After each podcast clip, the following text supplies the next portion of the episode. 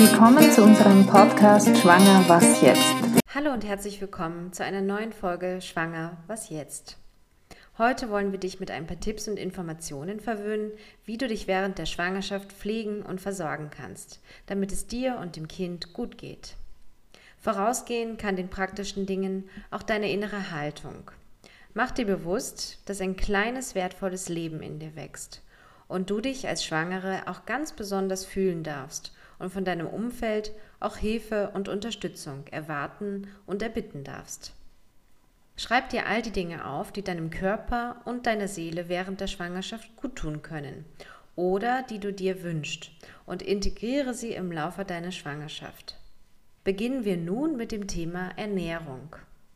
Das richtige Essen ist für Mutter und Kind in der Schwangerschaft natürlich sehr wichtig und wirkt sich auch auf die Zusammensetzung der Muttermilch aus, wie ihr in einer unserer letzten Folgen genauer erfahren habt. Bei der Ernährung gilt in der Schwangerschaft ganz besonders auf eine vielfältige und gesunde Auswahl von Lebensmitteln zu achten und diese über den Tag verteilt zu konsumieren. Das Kind gewöhnt sich damit auch schon an verschiedenste Geschmäcker Zusätzlich ist natürlich auch wichtig, ausreichend Flüssigkeit zu sich zu nehmen. Mindestens eineinhalb Liter am Tag. Am besten du trinkst Wasser bzw. Mineralwasser, ungesüßten Früchtetee oder gut verdünnten, hundertprozentigen Obst- oder Gemüsesaft. Auf Alkohol sollte ganz verzichtet werden.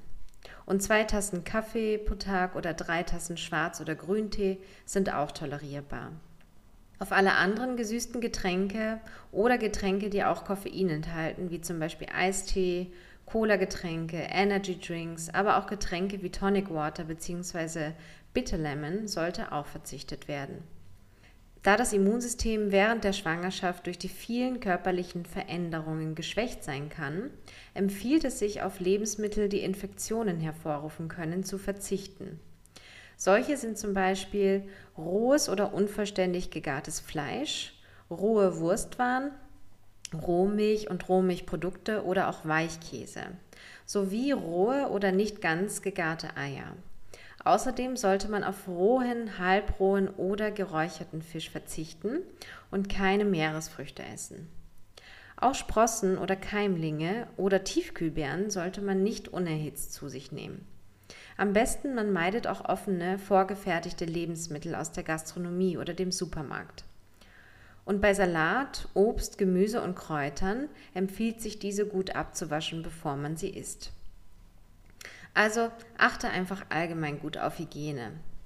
Aber womit du dich reichlich und am besten in vier bis fünf Portionen am Tag aufgeteilt verwöhnen darfst, sind natürlich Gemüse, Obst, Hülsenfrüchte, Vollkornprodukte, Erdäpfel, Käse, Topfen, Joghurt, Müsli, gutes Fleisch und Fisch und vieles mehr.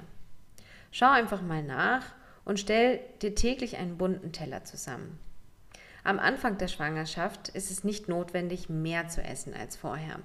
Aber ab der 13. Schwangerschaftswoche kann man eine kleine Jause mehr als sonst und dann ab der 28. Schwangerschaftswoche noch eine Portion zusätzlich oder zwei Jausen zusätzlich essen.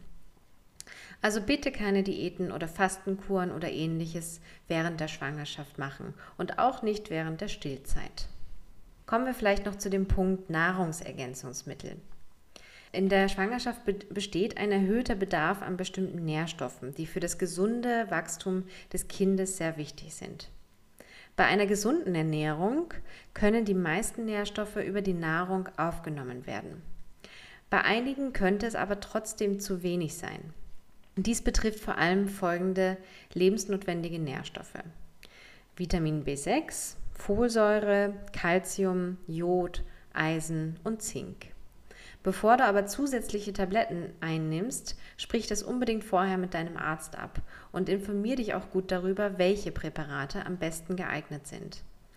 Auch Omega-3-Fettsäuren, die unseren Körper nicht selber herstellen kann, leisten einen wesentlichen Beitrag zur Entwicklung des Gehirns und der Sehfunktion des Kindes.